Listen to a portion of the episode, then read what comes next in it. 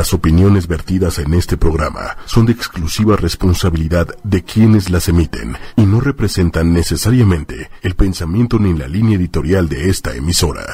Yo soy Jaime, soy terapeuta emocional, pero no soy un terapeuta normal. Más allá de todo, más allá del género, más allá del bien y del mal. Transpersonal Es un encuentro terapéutico distinto. con Jaime Lugo. Transpersonal. Aprender. Todo el tiempo estoy estudiando algo. Ochoymedia.com. Yo me olfateo y me reconozco con gente que sé que ha sabido aprovechar esas casi muertes. Transpersonal. Nos habla de esa mirada que va más allá de la personalidad, más allá de lo cotidiano, sin censura, sin tapujos, para analizar todo lo que acontece en la vida Transpersonal. y estableciendo diferentes hipótesis, sobre todo en temas emocionales. Ochoymedia.com. A lo que le tenemos miedo es en donde está el secreto para descifrar muchas cosas y superar muchas de las crisis. Superar muchas de las crisis. Transpersonal. Hola, buenas noches, ¿cómo están? Yo soy Jaime Lugo, terapeuta emocional. Y pues para hacerle honor al tema del programa de hoy, ¿qué pasa con las personas perfeccionistas que encierran?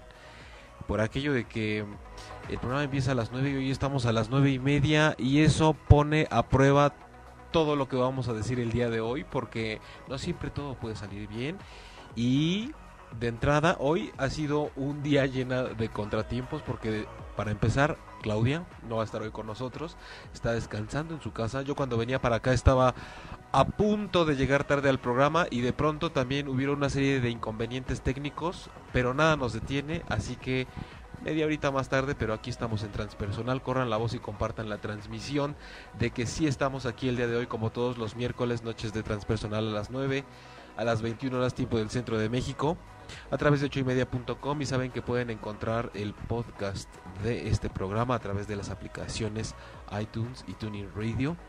A mí me pueden encontrar directamente en la página web jaimelugo.com y en Facebook como terapeuta Jaime Lugo. Y desde luego retomo el tema de Claudia para saber, Claudia, si nos estás viendo o escuchando, te mandamos besos y abrazos. Que estés descansando y reposando tranquilamente para que puedas integrarte de nuevo aquí al programa seguramente la semana que entra. Gracias a todos los grupos y comunidades de Facebook que nos dejan entrar a compartir todos los temas cada semana. Son bienvenidos hoy quienes estén en línea al chat en vivo para que puedan hacer el programa con todos nosotros. Gracias a Cabina, Manuel.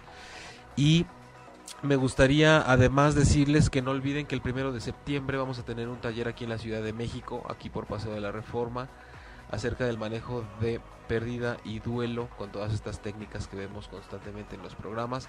Primero de septiembre, mediodía, y pueden entrar a jaimelugo.com para ver todos los detalles del taller. Pero hoy el tema, eh, las personas perfeccionistas. Y de entrada, desde el tema, quiero eh, que dejemos como clara la línea del enfoque. Como ustedes saben, siempre hablamos aquí con el lenguaje del alma.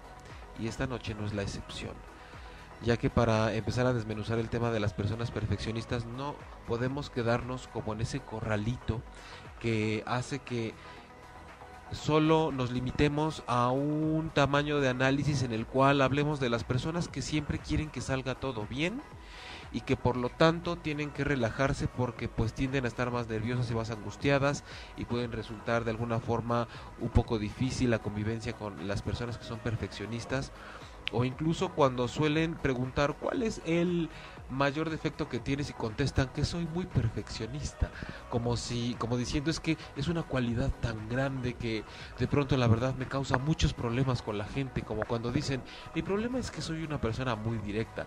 Y la verdad es que esas son paparruchas, son de pronto nada más máscaras que encierran otro tipo de cuestiones esenciales que nosotros eh, agarramos para disfrazar algunas otras cosas que están mucho más allá y a través de esa máscara. El asunto es que al hablar de las personas perfeccionistas, lo que yo quiero empezar por desglosar y que me acompañen con sus comentarios y sus, dudas es que cuando hablamos de las personas perfeccionistas, es que estamos hablando, acuérdense, de persona como un personaje los personajes perfeccionistas. Y si pulimos todavía más el personaje, estaríamos diciendo algo como la máscara del perfeccionismo. Es decir, cómo es que estamos usando el perfeccionismo para ponérnoslo como máscara y entonces presentarnos así ocultando otras posibles características que realmente tenemos, pero usamos realmente esa máscara y ese personaje de ser perfeccionista.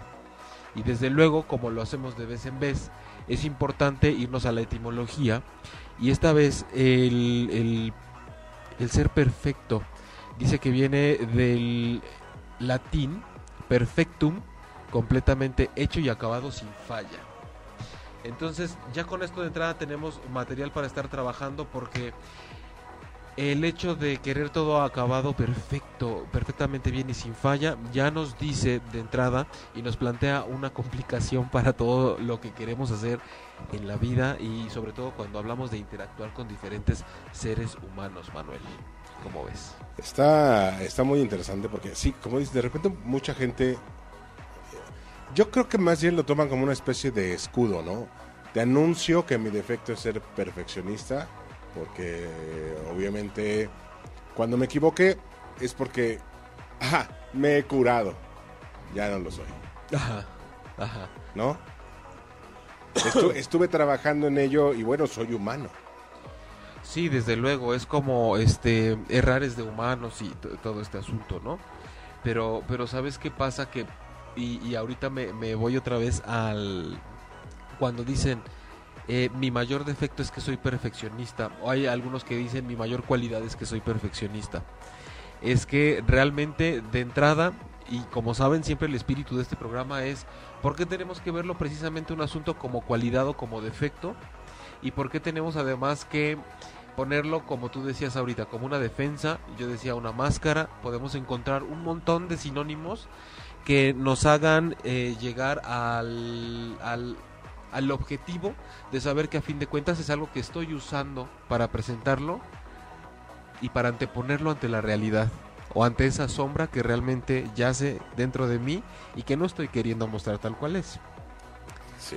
Ahora, en el perfeccionismo, eh, realmente yo lo tomé como pretexto, como máscara el programa de hoy, el día de hoy, porque mm, aquí tal vez la que no se esperaban es que al hablar de los perfeccionistas realmente el rumbo que va a tomar el programa hoy es acerca de analizar un poco la actitud de la gente controladora, Ah, caray, ¿cómo Ajá. está eso? que es realmente quienes no siempre, pero suele abundar, que es la gente controladora la que suele decirse perfeccionista. Pero es más bonito decir que soy perfeccionista. En vez de decir que yo quiero controlar las cosas para que salgan como yo creo que es mejor. Porque como soy perfeccionista, como yo digo, está bien hecho. Es mucho más fácil decir que es que yo sé cómo se tienen que hacer bien las cosas y no soporto las fallas ni los errores. A decir es que soy una persona que quiere controlar todo en cada lugar en donde se para la relación de pareja, la relación con los amigos, los trabajos en la escuela y en la parte profesional. Siempre con la bandera de que soy perfeccionista. Entonces, hoy la vertiente del perfeccionismo es qué pasa cuando somos controladores. Pero es muy interesante usar una máscara desde el título del programa para saber que vamos a hablar del perfeccionismo. No como sinónimo, pero digamos que sí como una de las cosas que más suelen esconderse detrás del perfeccionista. El impulso de controlar. O sea, digamos que a grosso modo podríamos decir que son viejos lobos con piel de oveja. Precisamente sí, porque además el perfeccionista pues sí nos remite a que son personas desde luego bastante abusadas, listas, inteligentes y que además saben hacer estrategia. Y recuerden que no, no estamos en, en el tono de defectos ni de cualidades, simplemente de saber qué hay detrás. Si alguien supiera, quisiera saber qué hay exactamente detrás de mí, qué colores, qué figuras, cómo es mi sombra, no precisamente estamos hablando de que lo escondido es malo, pero sí tenemos que tener un gran espíritu de curiosidad para saber que si algo se esconde es por algo, ¿no? Y que, y que si uso cierta máscara también por algo ha de ser. Eh, hoy también lo que quiero hacer con, con este tema es enfocarnos mucho a lo que estas personas, cuando suelen ocultarse en la máscara del perfeccionismo para controlar, ¿cómo podemos detectar de alguna forma nosotros mismos? Eh, hacer un registro, hacer un recuento de alguna forma de cómo saber si yo realmente soy una persona que quiere estar controlando constantemente y sobre todo en primera instancia deberán saberlo y anotar una palomita en su registro, saber si ustedes son de los que suelen decir que son perfeccionistas o que contestan eso cuando les preguntan cuál es su defecto o cuál es su mayor virtud. Y decir que soy perfeccionista. Porque a veces decir que soy perfeccionista es como decir eh, que soy, estoy en el constante intento por la inmortalidad.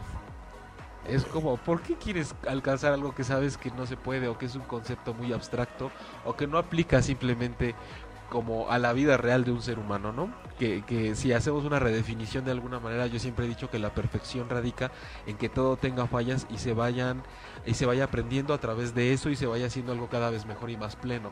Creo que la perfección incluye la falla, simple y sencillamente. Sí, sí, sí. Mediante la falla nos vamos perfeccionando. Totalmente, y creo que ese es el, el, proceso de perfeccionamiento, ¿no?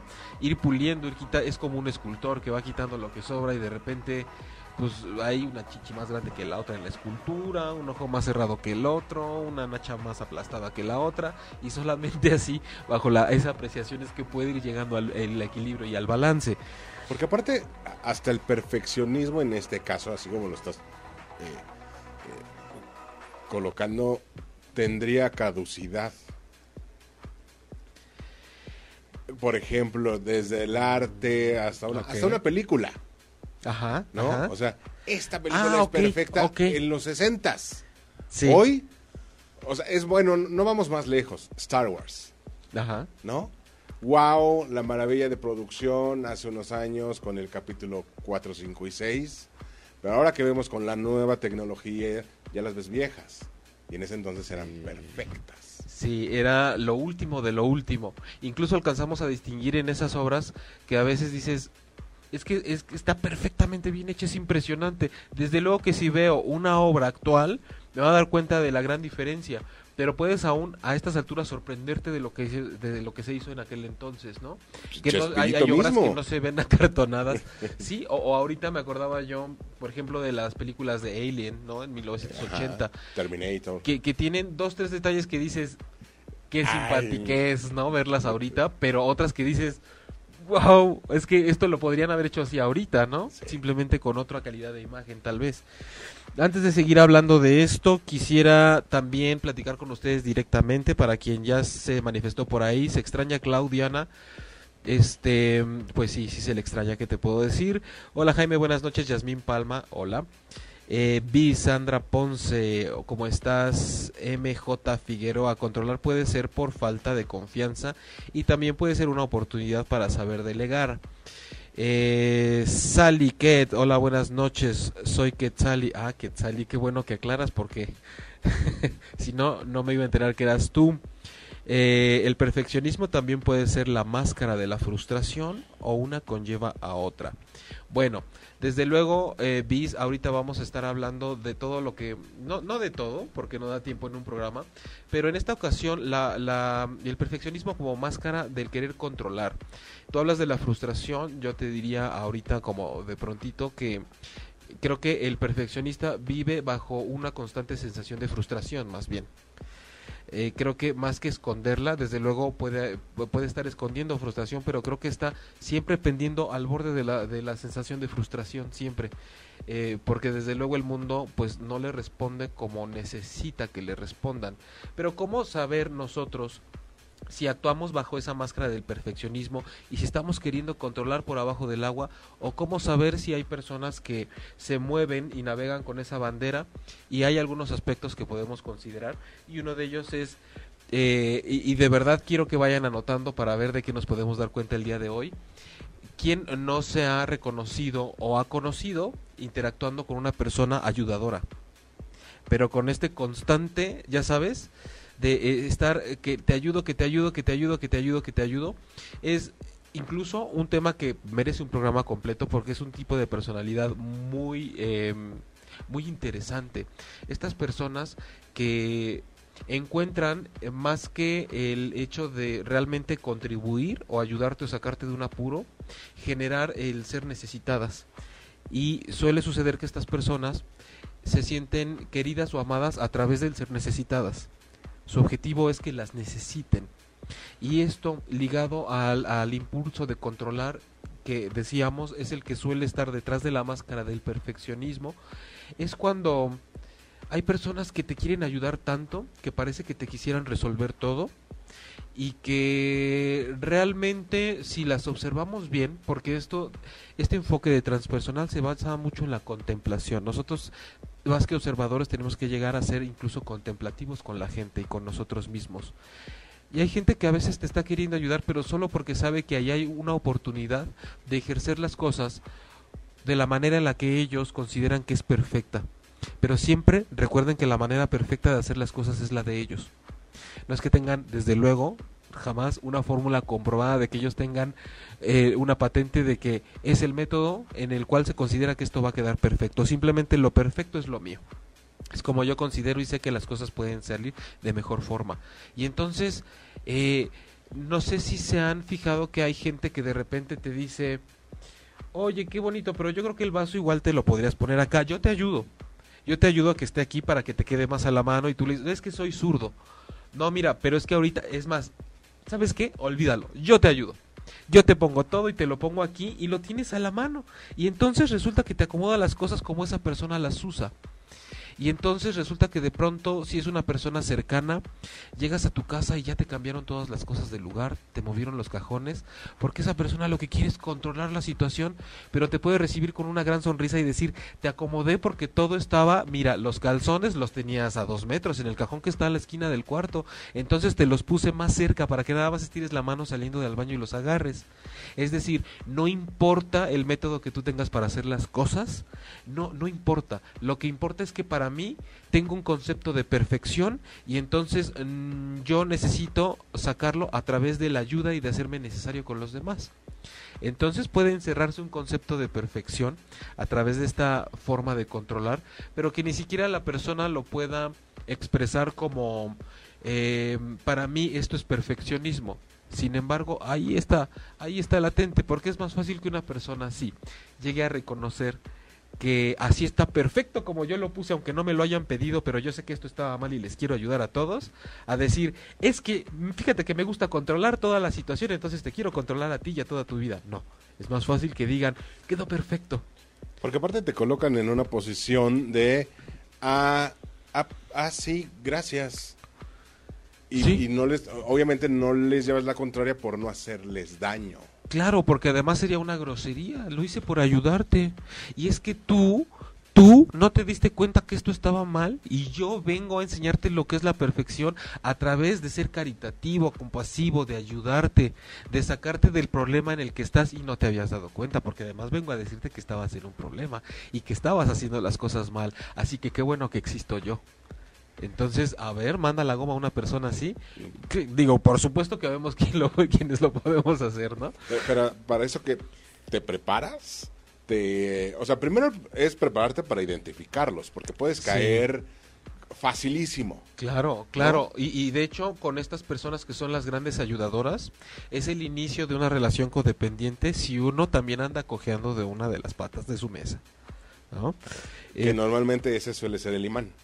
Sí, Sí, sí, y, y, la otra puede ser un poco como esa introversión de decir, ah, pero es que me da pena, pero es que ahora le voy a romper el corazón, pero es que no sé qué hacer, y entonces empezamos a no ser honestos, y más bien la gente se escabulle, se les escapa, ya no les dice nada, deja al ayudador en visto, y entonces, ya sabes, se alejan. Pero siempre es mejor ser directos. hasta ahorita, como decía Manuel, ¿cómo detectar y qué decir? Bueno, con esto ya tenemos un aspecto para decir palomita para mí o palomita para alguien que yo conozco, para saber cómo un perfeccionista se puede ostentar como un controlador en ciernes y estar pudiendo colarse con esa actitud por nuestra vida, o nosotros, ¿por qué no también estarlo haciendo con la vida de otras personas? A ver, por ejemplo, oh, valga mi rebusnancia, te pondré un ejemplo. Eh, vivo solo, ¿no? No tengo pareja y de repente eh, empiezo a salir con alguien eh, todo va muy bien, oye, pues vámonos a... Poco a poco, sin darme cuenta, no, el closet va siendo compartido. Ajá. Poco a poco empieza esta parte de te voy a ayudar a hacer más lindo tu departamento porque está muy frío. ¿No? Se nota que aquí vive un hombre solo. Ajá. Eh, y entonces de repente empieza a ver que plantitas, que cositas y, llegas y vuelvo a lo mismo. No le puedes decir que no porque la vas a herir, vas a herir susceptibilidades. Aquí es difícil porque encima es tu pareja. Sí, y mira, muchas cosas pasan precisamente cuando empiezan a compartir la vida de esa forma, cuando se pasa al siguiente nivel. Así como luego dicen que lo de que aplastar la pasta y de no bajarle a la taza y un montón de cosas, empieza a haber este, me- ahorita va- vamos a no ponerle género a, a quien está haciendo un rol u otro para que no haya estas interpretaciones de que pero es que me imaginé como esas boas que se van comiendo poco a poco a su presa. Y dices, van abriendo, ya sabes, las fauces o como se le llame la boca, el hocico de la, de la boa. Y que dices, pues se va a tardar media hora, pero se lo va a tragar completo. Y, y, y, y- y parece mentira, pero, pero podríamos estarnos dando cuenta y no hacer nada. Hasta que ese departamento quede rosa y con toda la decoración como de si ya no fuera tuya, llena de plantas. Y, y que simplemente o- o responde a cómo se van como sigilosamente controlando la situación. Y desde luego que una persona así te diría, pero es que ahora sí es perfecto. Y hasta tus amigos así de, ¿y ahora por qué andas vestido así? Ay, sí. Y tú ya como Kiko, ¿no? Por acá te del escriben, Ocho. Edith Hernández, dice, escuchándote como persona dependiente de que dependan de ti, ayudas de más si quieres controlar. Querida Edith, muchos besos, gracias por estarme viendo. Leonardo Albarrán te pregunta, ¿cuáles serían los síntomas de un ser así? Los síntomas, dice. Mira, hablando de síntomas, eso sería como, eh, entiendo lo que estás preguntando, sin embargo, quiero que nos alejemos un poco de la noción de que esto es algo así como una enfermedad. Porque de entrada aquí no somos médicos para andar diagnosticando cosas y porque además creo que es muy sano que cuando se trata de cuestiones emocionales sí nos alejemos de pensar que si hay algo por ajustar y automáticamente significa que estamos enfermos porque eso además nos aleja cada vez más de la posibilidad de hacernos cargo de lo que nos está sucediendo y de dejarlo solamente en manos de otra persona que intervenga por fuera. Entonces, em, regresándome un poquito a lo que me leíste de Edith, a ver, lo voy a releer porque se me fue. Escuchándote como persona dependiente de que de, de- dependiente de que dependan de ti, ayudas de más y quieres controlar todo. Ah, claro, dependiente de que dependan de ti. Sí, totalmente. Bueno, eso es lo que decíamos, querida Edith, como con estas las personas, el perfil ayudador. Yo me siento querido. Eh, eh, eh, eh, yo te ofrezco esta mirada. Me siento querido a través de que me necesiten.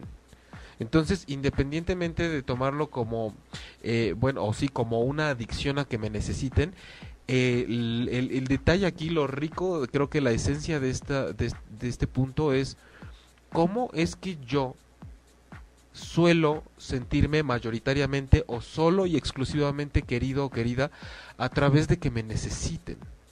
Y cómo no se va a hacer una especie de hábito y de vicio si, si eso me mantiene vivo, ¿no? La llama de, de, lo, de lo que me vincula con la gente. Yo reavivo el amor del vínculo que tengo con mi familia o con los demás a través de sentirme necesitado.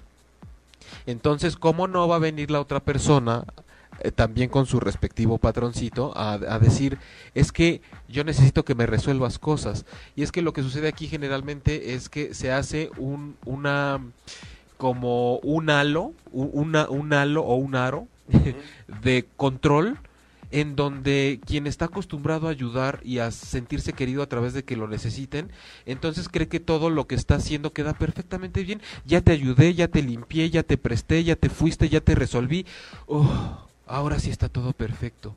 Y entonces, cuando termina de hacer eso, le preguntan, ¿tú cómo te describirías? Como una persona perfeccionista, porque yo no puedo ver que mi hijo, que mi hija, que mis tengan un problema porque yo automáticamente voy y digo a ver qué pasa aquí, esto tiene que estar en su lugar, pero cuando se trata de objetos podemos de repente entender lo que dice, soy una persona que me encanta el orden y todo tiene que estar perfecto.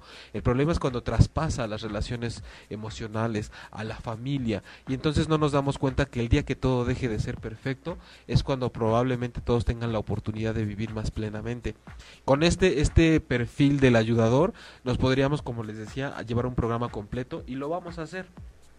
Pero otra, otra característica a través de la cual nosotros podemos detectarnos en una posición de perfeccionista que realmente está escondiendo una actitud controladora o detectar a una persona que así lo sea es la víctima.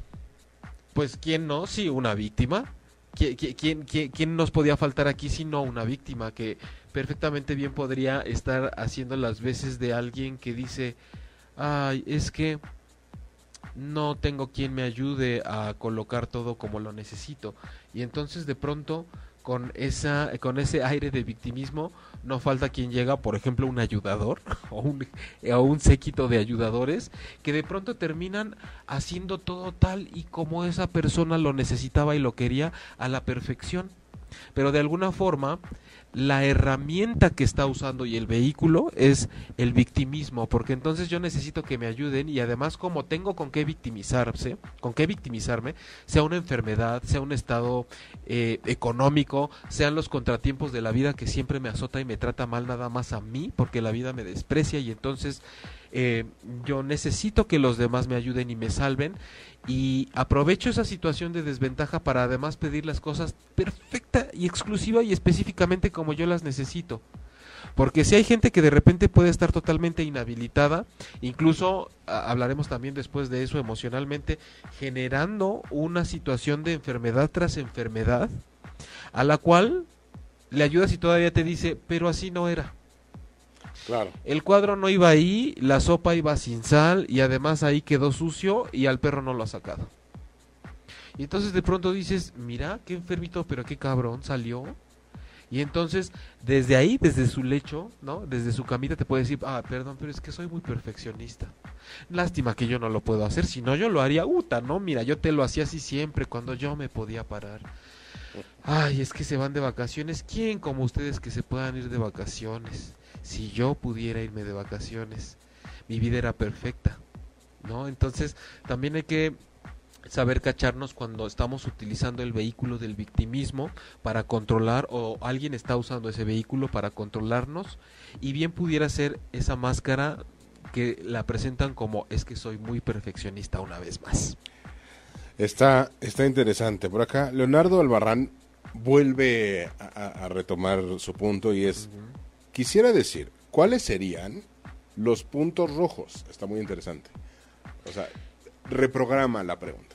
Ok, sí, este, perdón, nada más me, la, me, dediqué a, decirte lo que pensaba de que habías dicho síntomas y ya no te contesté, discúlpame Leonardo. Bueno, justo lo que estamos diciendo en este momento, ya tenemos eh, por ahí características de una persona que pudiera estar ejerciendo a través del perfeccionismo, más bien el control, eh, con estos perfiles de una persona muy ayudadora, ¿no? Que llega y, y, resulta que si no tienes una necesidad te la inventa. Estas personas, por ejemplo, serían muy buenas vendedoras porque te generan necesidades. Entonces cuando menos te das cuenta, ya estás colgado de ahí. Y la otra, como decíamos ahorita en la que nos quedamos, es la persona que constantemente se está victimizando y hay que darnos cuenta, Leonardo, cuando estas personas llegan y además no pasa mucho tiempo en el cual estén necesitando cosas de uno específica y exclusivamente como ellos las quieren. No puede ser de otra manera. O cuando nosotros, ubicarnos también, aprovechamos una situación que nos tiene en desventaja para decir, uy, ahora creo que puedo pedir lo que yo necesito, como yo lo necesito, cuando lo quiero, como lo quiero y en donde yo quiero. Entonces no puede haber falla. Aquí puedo aprovechar y hacer la línea cada vez menos delgada entre lo que es perfecto y lo que no es perfecto porque pobre de mí, pues si estoy aquí así en estas circunstancias, pues no me lo van a poder negar como yo lo necesito. Muy bien, MJ Figueroa eh, dice, si estás de acuerdo con la ayuda está bien. Lo importante es detectar cuando ya tienes una dependencia o no puedes decir que no o decir de manera abierta que no estás de acuerdo en algo correcto. Sí, siempre que, necesitamos decir algo y expresarlo y no nos está dejando el qué van a decir de mí o cómo voy a decir yo eso ahora, evidentemente algo no está como viviéndose plenamente. Y cuando la cuando estás de acuerdo con la ayuda aquí te la, te la reboto un poco no una persona por ejemplo que está acostumbrada a ser codependiente con un, con un ayudador siempre va a estar eh, de acuerdo con que lo ayuden. Entonces no no siempre el estar de acuerdo es estar de acuerdo y ya este o no hay problema solo en que estés de acuerdo, ¿no? En que te mantengan y te hagan todo y tengas 40 años y, y te y te resuelvan la vida completa, entonces siempre vas a estar de acuerdo. Eh, entonces no, no, lo pondría yo, ¿no? En lo personal como un punto el cual pudiera definir nada más que si estás de acuerdo entonces ya no es un problema. Y un punto más que podemos, es que hice mi tarea porque como hoy no, es, no está en mi brazo izquierdo. Que por cierto ya se conectó ya y se manda conectó. saludos. Ay, Claudia, muchas gracias. Qué bueno, ojalá que estés cada vez mejor, todos te mandamos besos y abrazos y seguramente aquí vamos a estar el próximo miércoles juntos, este y si no, pues por teléfono. ¿No? Nos conectamos con ella. Pero hay otros puntos eh, que podemos seguir eh, aprovechando que replanteaba Leonardo de cómo cuáles son los puntos rojos o los síntomas. Eh, uno más para darnos cuenta de ese tipo de personalidades y retomo también que recuerden que cuando me refiero a personalidad hablo de una máscara, es decir, la forma de ser que hemos construido que mejor nos funciona para andar por la vida cuando realmente somos mucho más por dentro que nos estamos enseñando. Entonces, con esta personalidad que suele esconderse en el concepto del perfeccionismo, pero que realmente quiere controlar, sin que esté generalizando que siempre sea así, resulta que también están eh, eh, estas personas que de pronto este mm, nos descalifican, nos descalifican siempre. Como cuando en los trabajos escolares alguien llega y te dice, no, pero es que esto lo hubieras hecho de esta forma y entonces quedaba mal, así se nos va a romper mañana, entonces está mal. Cuando llegas y te dicen, ah, muy bien, pero híjole, lo que pasa es que sabes qué, iba de otra forma, porque así como lo hiciste, este, no era la mejor manera. Yo siempre tengo una forma mejor de hacer las cosas, siempre tengo una pintura de mejor calidad, siempre tengo una receta mejor para lo que cocinaste, siempre hay unas croquetas mejores para los perros que las que tú le das al tuyo, siempre estás pagando algo que no, es que no, sabes que no hiciste bien tu trámite, a mí me cobran menos y me dan más. O en el trabajo, Ajá. aquel que es eh, justamente que se las da de perfeccionista y es de... Pero lo está gritando para que lo escuchen los jefes, ¿no? Ah, Es que- desde es que- luego. es que, señor, lo están haciendo muy mal, porque Sí. yo lo hubiera hecho. Yo lo hubiera hecho de esta forma y una vez más ahí, Manuel, si te fijas a esa persona, si le preguntan diría, pues yo qué, mi único defecto es que soy muy perfeccionista. Una vez más, ¿no? Esa, esa frase siempre cabe para decir, este, como lo decía también al principio, que la gente que se escuda en el problema es que yo soy muy directo y la verdad es que la gente no lo aguanta. Pues sí, pero pudiste haberle dicho, yo considero que estás llevando las cosas de esta forma a decir, eres un idiota, yo creo que la estás cagando y la verdad es que no sirves para nada. O sea, hay muchas formas de ser directos, ahorita que hago este paréntesis, porque no solo basta con ser directos en la vida, hay que saber ser elocuentes, asertivos, respetuosos, prudentes y muy directos. No precisamente ser directo es lucirse. ¿no? O, o- ser ofensivo, que muchas veces hay quienes se las da de directos, pero solamente ofende. Y ahí podemos ver, por ejemplo, que está usando la máscara de ser una persona muy directa y muy honesta, cuando realmente se esconde la amenaza de la flecha que te quería ofender. No precisamente, hoy se me escapó lo ser directo, disculpen ustedes, hasta por los poros se me sale. No, te quería dar en la madre y me estoy excusando en eso, ¿no? Pero algo así pasa entonces con la gente que de la que estamos hablando el día de hoy, sin generalizar, cuando usan el perfeccionismo como máscara para controlar la situación y decíamos en este tercer tipo de, rasgos sin afán de que sean todos los que existan de que también eh, uso es- eso de eh, de descalificar a los demás que de- deja tú lo ofensivo que pueda ser sino que te descalifico porque siempre hay una forma mejor de hacer las cosas y ¡cling! es la mía siempre hay una forma mejor y casualmente yo la tengo porque como soy muy perfeccionista y Qué entonces afortunado eres. qué afortunado eres que yo estoy aquí y entonces me empiezo a fusionar con el perfil ayudador, ¿no? Qué afortunado eres que esté el ayudador experto aquí para auxiliarte y sacarte del apuro y salvarte porque esto no está perfecto. Eh, Entonces- eh, las cosas pasan por algo. ¿No? Ah, claro, Y porque hasta por nos podemos poner místicos. Claro, es que tú y yo vibramos y nos resonamos. Y qué cagado, ¿no? Porque la gente no se encuentra nada más así porque sí. Lo que pasa es que tú me necesitas, yo te necesito. Y entonces el universo vibramos igual, ley de atracción, vámonos. Entonces ahí hay que tener mucho cuidado con eso. Pero hay otro más que es muy interesante. Es que los estoy leyendo porque no quiero que de pronto se me dejar de mencionar uno y nos quedan dos que son muy, muy, muy interesantes.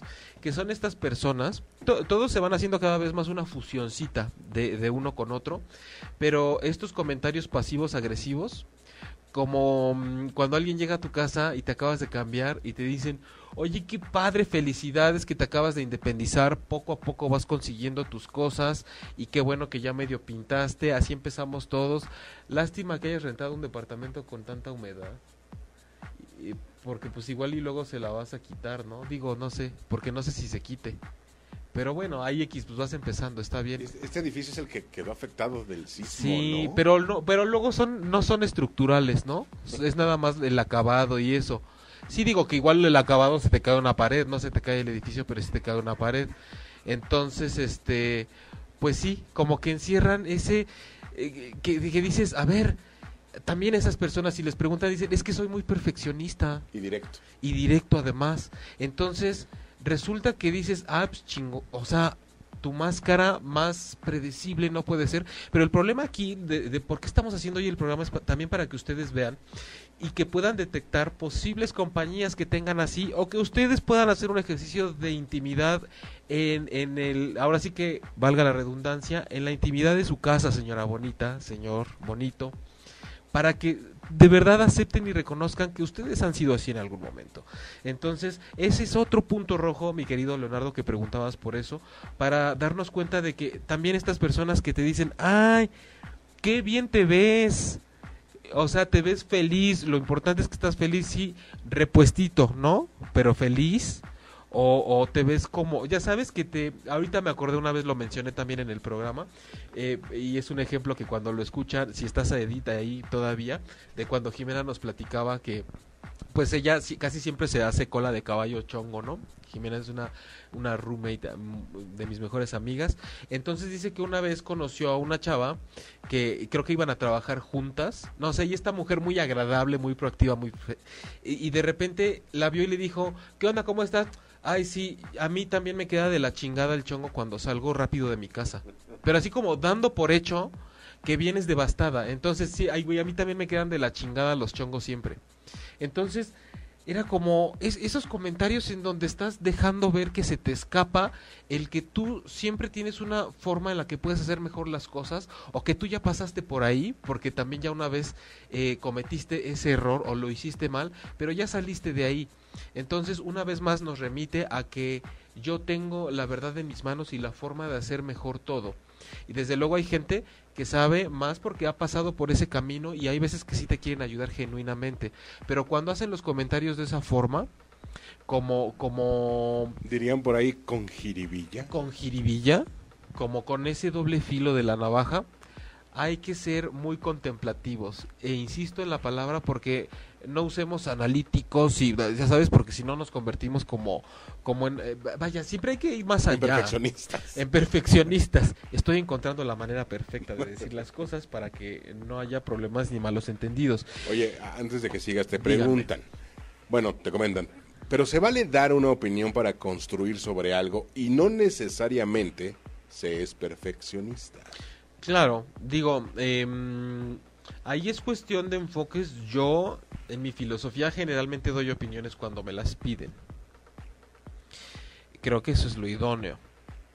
Y creo que dependiendo del nivel de confianza que haya con la persona y sobre todo cuando las conocemos muy bien, podemos llegar y decir, oye, te puedo dar mi opinión porque además creo que eh, no es que yo tenga una mejor manera de hacer las cosas, es que vi que aquí hay un error y te puedo explicar en qué consiste para que te evites futuros problemas.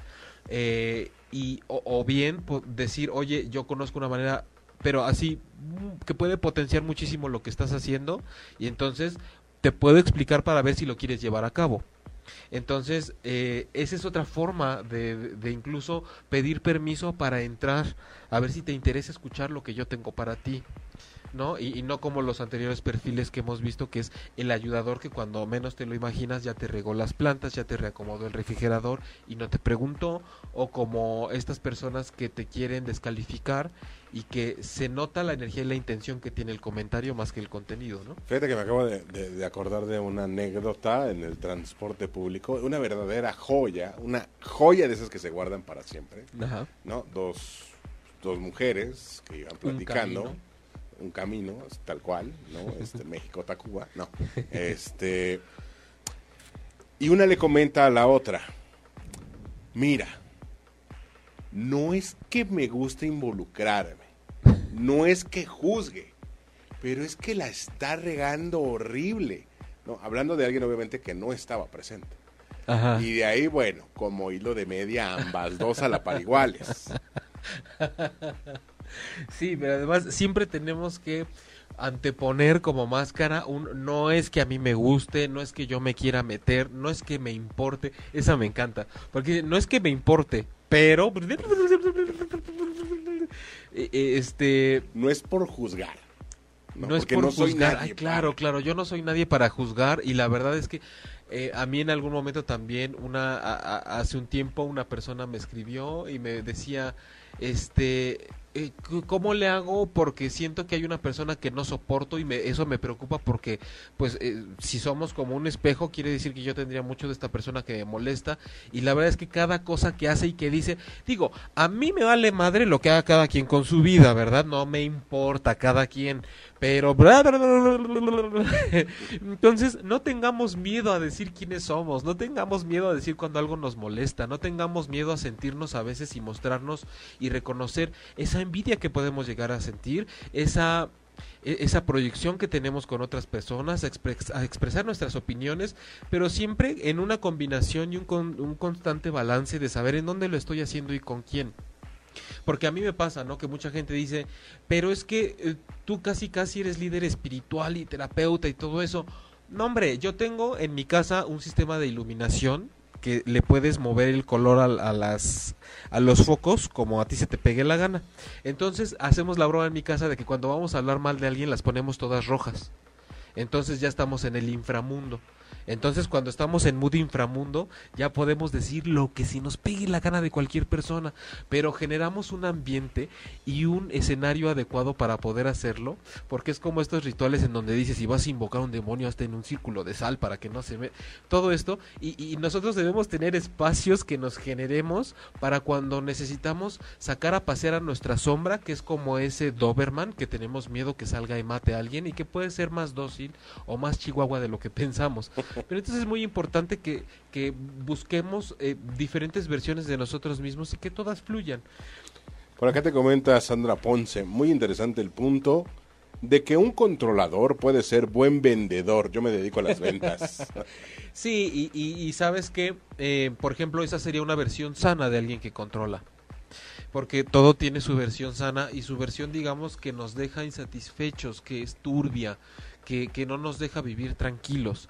Este, y, y vamos a llegar también a esos puntos de cómo podemos desplazar esa, esa ansia por controlar de una forma que esto no se quede nada más en una descripción y no les proponga yo nada. Pero uno de los últimos puntos que podemos detectar para, eh, al menos por hoy, a una persona que pudiera estar controlando a través de la máscara de ser alguien perfeccionista, es quien tiene un gran bagaje y experiencia en aquel punto que dice divide y vencerás.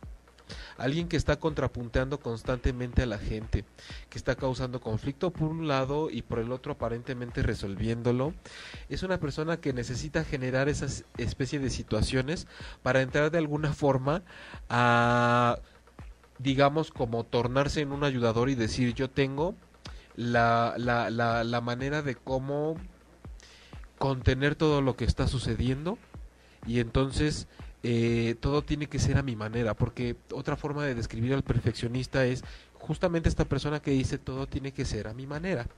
Recuerden que estamos de alguna forma usando la máscara de la palabra perfeccionista para hablar realmente de quienes más bien esconden esa actitud controladora, esa conducta controladora, porque pues es una forma de confundir y sentirnos queridos, ¿no? Cuando ofrecemos el control a voluntaria o involuntariamente a través de diferentes herramientas. Ah, porque para el uso de esas herramientas sí nos, nos las jugamos solitos, ¿eh? Ahí sí aplicamos la inteligencia emocional, porque eso es inteligencia emocional de alguna forma, ¿eh? Digo, hay inteligencia para hacer fraudes, hay inteligencia para cometer robos, para cometer crímenes, hay inteligencia emocional hasta para llevar a cabo ciertos patrones como el ser controladores, víctimas, ayudadores, etcétera. Em, pero bueno, pasemos a la etapa antes de cuánto nos queda de programa. Tú tranquilo, lo que necesites. Pasemos a la etapa en la que de pronto decimos, bueno, si ya me ubiqué yo así o una persona es así, ¿qué podemos hacer? O sea, porque desde luego que no la pasamos bien. Nosotros estamos acostumbrados a escuchar que una persona perfeccionista, pues desde luego debe tener una super vida porque entonces logra su cometido y todo lo hace perfectamente bien, como si viviera sola. Em, ¿Qué pasa cuando esa persona con esas ansias de controlar entonces de pronto se da cuenta que en la vida pocas cosas, casi ninguna se puede controlar? Cuando la perfección no existe cuando nos damos cuenta que siempre va a haber algo que se pueda ajustar o que se pueda mejorar y no necesita salir mal para que la persona piense que ya no fue perfecto.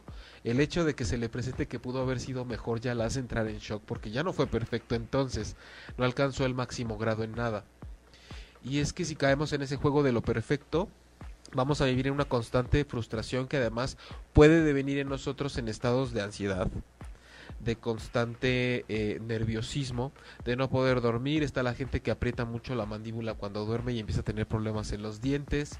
Y eso se los digo porque a pesar de que no soy psiquiatra ni estoy en la vertiente de la psicología tradicional, yo recibo a toda la gente que normalmente ya fue con todos estos especialistas y de pronto dicen, ¿cómo trato esto como como viéndole otra cara desde el alma, desde lo transpersonal, precisamente donde podamos incluso analizar sueños, intuiciones y demás en una terapia justo más holística y entonces la, gente empieza a generar muchos síntomas cuando las cosas no ocurren como, como, como uno se lo espera.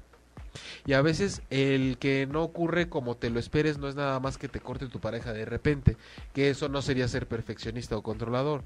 A veces significa que yo no esté respetando lo que sucede a mi alrededor y que no pueda trabajar en equipo ni llegar a ciertos acuerdos, porque eso ya se sale del cuadro, que significa que las cosas tienen que ser como la mejor versión que yo conozco. Con que se salgan un poquito de ese margen ya significa que las cosas no me están saliendo bien y eso puede entrar, hacerme entrar en estados de desesperación y de angustia porque entonces pierdo el control de todo y entonces cuando peor estoy es cuando podría también decir nuevamente es que soy perfeccionista y ese es uno de mis grandes defectos porque como vivo en un mundo de gente pendeja, porque así lo dicen a veces, es que estoy en el país de los pendejos, no saben hacer las cosas bien. Entonces aguas también con esas personas porque se sufre mucho. Y yo creo que todos podemos ubicarnos en esa circunstancia, aunque sea de repente cinco minutos una vez hace mucho, ¿no? Por eso cuando les preguntan, ¿y tú eres? Hay gente que dice, yo no digo mentira, me choca la mentira, yo a mí no me gusta esto, yo soy así. Todos hemos ido todos cinco minutos una vez hace mucho. O sea, no digan cuándo ni con quién, nada, todos hemos ido de todos cinco minutos una vez hace mucho porque todos sabemos un poquito qué se siente ser de repente controlador, víctima, este mentiroso, infiel, el amante, ya todo eso lo sabemos y, si no por lo menos como parte del inconsciente colectivo. Pero bueno, el punto es cómo empezar a trabajar esto. Yo les decía, hay hay tenemos que estar conscientes de que la casi todo lo que existe en esta vida dentro de lo infinito que es el universo y lo, lo diminutos que somos nosotros como seres humanos y con toda nuestra espiritualidad y nuestro cuerpo, tenemos que reconocer que estamos en un nivel de existencia en donde pocas cosas se pueden controlar. Y precisamente porque poco o nada se puede controlar es que como rebote viene el impulso de que tengo que controlar aunque sea una cosa, o dos, o tres, o cuatro o los que se dejen. Entonces el problema viene cuando cuando aquello que yo quiero controlar de pronto es una persona o es el entorno, es todo lo que me rodea o cómo se lleva a cabo todo aquello de lo cual yo soy partícipe. Entonces eh, nos, encontramos en eh, ni modo en un lugar en una vida en donde pocas veces se puede llevar a cabo eso. Entonces lo primero que se plantea y que yo les planteo el día de hoy es cómo podemos empezar a modificar eso. generalmente no hay nada en la vida que no se pueda modificar si no nos damos cuenta. Como que el requisito es darnos cuenta para poder modificarlo. ¿Cómo puedo yo salir de este estado de ansiedad en donde siempre todo tiene que ser como, como yo lo digo porque es la forma perfecta y ya he perdido amigos, he perdido pareja, he perdido la paz, he perdido la calma o simplemente conocemos a gente que es así y lo primero es la premisa. No podemos modificar algo de lo cual no nos hemos dado cuenta. Puede sonar muy evidente, pero la verdad es que hay gente que dice, ¿cómo lo puedo? Porque además no lo vamos a reconocer en primera instancia automáticamente. O sea, la gente se va a aferrar a la idea de que es perfeccionista y que el mundo es el que está mal hasta que ya no pueda más. Por eso es importante que ustedes, sin necesidad de que se lo digan ahorita todavía a nadie, por lo menos reconozcan que tal vez hay algo de eso ahí con ustedes. Y una vez que nosotros nos damos cuenta de que si bien hemos sido así y ya no, de que hemos sido así una vez cinco minutos hace mucho, o que ahora eh, eh, estamos como muy metidos en ese rol, darnos cuenta ya es un inicio, porque ya significa que ya podemos empezar a modificarlo. El siguiente paso es empezar a hacer algo al respecto. No puedo quedarme nada más en un nivel en el que ya me di cuenta y que tal vez necesito hacer algo. La cuestión es empezar a tomar acción al respecto. Y la acción no es si estás controlando a los demás, deja de controlarlos. Si estás metiéndote a ayudar a mucha gente que no te lo pide y por medio de eso los quieres controlar, deja de ayudarlos. No, porque esa es la forma en la que te estás sintiendo querido y querida. Entonces no es tan fácil como que te des un manotazo a ti mismo y lo dejes de ser este como de la noche a la mañana. Pero esto tiene que ver con, con hacernos cargo. Y aquí la recomendación para quien de pronto se ve como encerrada en esa burbuja de perfeccionismo y de control, es que hay formas de desplazar nuestras ansias de controlar hacia cosas que sí sean controlables y que generalmente tengan que ver nada más con nosotros mismos y con nuestros hábitos. Pero de forma saludable, lo decía hace rato. A una persona es generalmente capaz de controlar su alimentación, por ejemplo. Entonces, podemos volcarnos hacia tener una alimentación que es la que sabemos que mejor nos hace, no, no nos puede caer o a la que está haciéndonos falta según lo que, lo que estemos viviendo en ese momento. Eh, de pronto se me ocurre pensar que una parte que yo he podido controlar muy bien de mi vida es que cada vez que voy a trabajar a mi consultorio hay un espacio entre terapia y terapia en el cual yo puedo ir por un café, por ejemplo, y son cosas así de simples por las que podemos empezar, porque es algo que aunque yo tenga 15 minutos entre una persona y otra, yo sé qué puedo hacer por la distancia a la que me queda el café y, demás cálculos que como todo perfeccionista controlador que yo también he sido, ya me he enfocado, ya me he dado a la tarea de hacer y veo formas dentro de las cuales yo puedo tener pequeñas dosis de control en mi vida sano y que además me dejan saciar de esa forma eh, ese impulso que, que no es justo y no tenemos el derecho de llevar a la vida de los demás.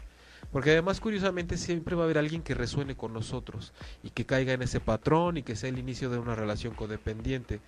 Tan, tan sencilla a veces como de te madreo porque te dejas, ¿no? Y entonces de repente ya no te puedes salir de esa relación porque cuando te madrean es la forma en la que tú aprendiste a ser querido, por ejemplo, o querida.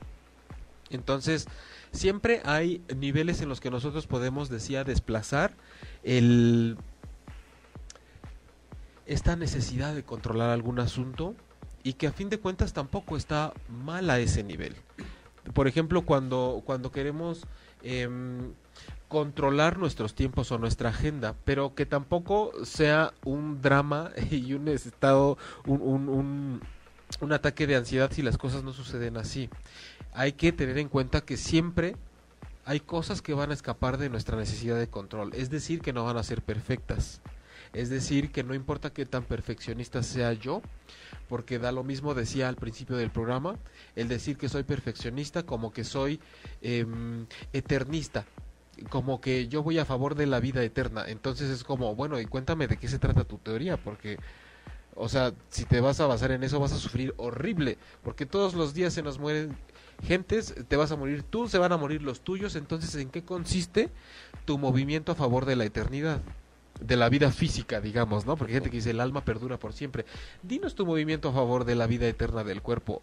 Yo equipararía eso. Dinos tu movimiento a favor de lo perfecto, porque pues eso es una idea que ha servido desde luego como para mucho mucha figura poética, ¿no?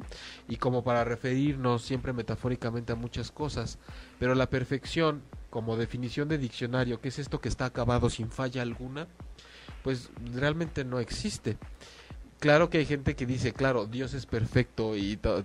Bueno, sí, pero estamos hablando de cuando estamos aquí en la tierra y realmente nos enfrentamos a la vida diaria, ¿no? En esta dimensión. En esta dimensión. este tiempo, bla, bla. Porque ya saben que yo también soy muy de... aquí se trabaja la espiritualidad, pero tampoco como vía única, porque a fin de cuentas pues estamos en un cuerpo que transpira, que hace del baño, que necesita comer, que le gusta el sexo, que tiene diferentes necesidades. Entonces la experiencia espiritual se torna mucho más dentro de un aspecto más completo, no solo como cuerpo, no solo como alma, como espíritu, no solo como mente, que dicho sea de paso, las personas perfeccionistas que con eso esconden u- el ser controladores, viven mucho desde la mente precisamente.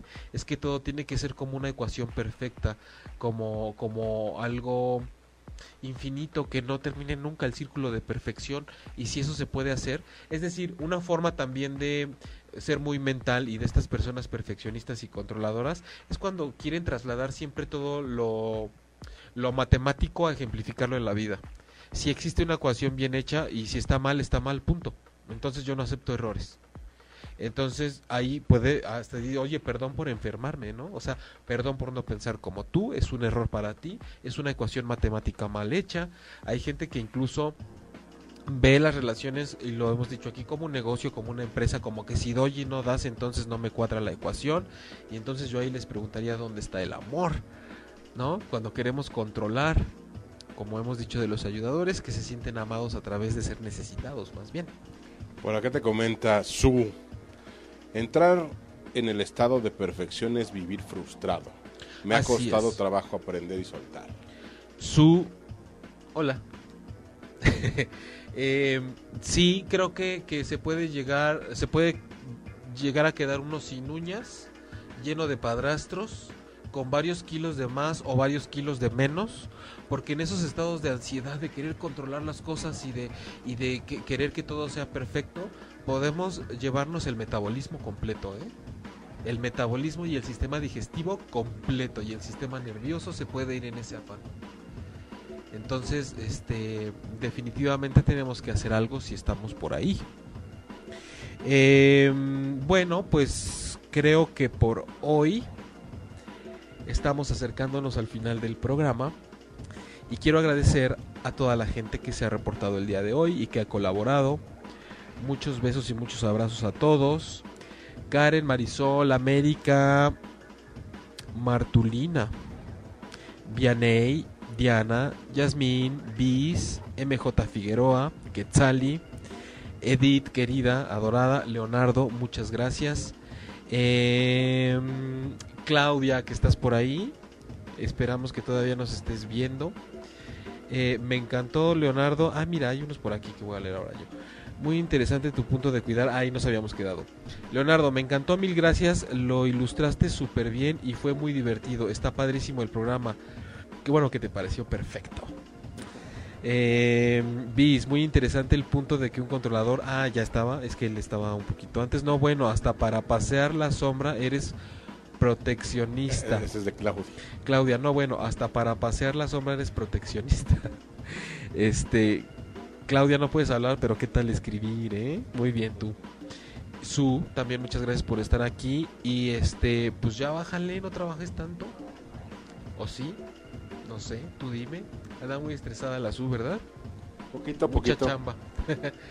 bueno, pues les recuerdo que yo soy Jaime Lugo, soy terapeuta emocional del enfoque transpersonal, el lenguaje del alma, siempre tratando de ver más allá, no más allá de lo evidente, o sí, más allá de lo evidente, más allá de las máscaras, a través de los asuntos, no quedándonos nada más en el encuadre de lo conocido. Es un gran reto, pero siempre intentamos hacerlo aquí para ver hasta dónde podemos llegar. Me pueden encontrar para terapia individual en la Ciudad de México, en la Condesa, mi página jaimelugo.com o en línea desde cualquier parte del mundo. Así que con eso no hay ningún problema. Nos conectamos uno o dos días a la semana para para poder este, tratar todos estos problemas desde el interior de la República y hasta en otros países. En Facebook como terapeuta Jaime Lugo les recuerdo que hay un taller el primero de septiembre con este enfoque de lo que hablamos hoy y de lo que hablamos cada miércoles a las 9 de la noche. Hay un taller enfocado a trabajar y elaborar eh, al manejo de pérdida y de duelo, principalmente por el fallecimiento de un ser querido, pero hemos tenido gente, he tenido gente que va al taller porque su pérdida es una relación, porque su pérdida, porque ha sido digamos que estuvo en sus manos la pérdida, gente que le ha quitado la vida a alguien más. Esa es una pérdida peculiar, ¿no? Eh, eh, la primera vez que hice este taller no me esperaba que fuera a llegar alguien que me dijera yo he quitado la vida a otras personas o mi pérdida es que corté hace un tiempo y no lo puedo superar en medio de un, de un grupo de gente que realmente iban pues con ese dolor de haber perdido a alguien más. Entonces se configuran cosas con un grupo pequeño y reducido para poder ser bien contenidos y es, practicar mucho la psicoespiritualidad, el pensamiento, pero también la meditación, la relajación y poder encontrar un camino para sentir ese vínculo que sí se queda mucho más allá del cuerpo cuando éste se va. Nada más que es difícil que no sientes el calorcito del cuerpo a un lado, pero siempre estamos juntos. Eh, esto es el primero de septiembre y encuentran los informes también en jaimelugo.com o en el 55 68 18 70 96. Muchas gracias, cabina. Muchas gracias, Manuel, por ser mi Claudio. Muchas gracias a ustedes por estar acá el día de hoy. Nos vemos el próximo miércoles a las 9 de la noche aquí en Transpersonal por 8 y media.com y eh, pues vamos a estar dedicando los próximos programas a hablar de diferentes tipos de personalidades. Recuerden que cuando me refiero a personalidades es a diferentes tipos de máscaras, a diferentes tipos de construcciones que hemos hecho de nosotros mismos para poder andar por la vida cuando realmente somos mucho más que eso. Gracias y que pasen muy buenas noches. Si te perdiste de algo o quieres volver a escuchar todo el programa, está disponible con su blog en ochoymedia.com y encuentra todos nuestros podcasts de todos nuestros programas en iTunes y Tuning Radio. Todos los programas de ochoymedia.com en la palma de tu mano.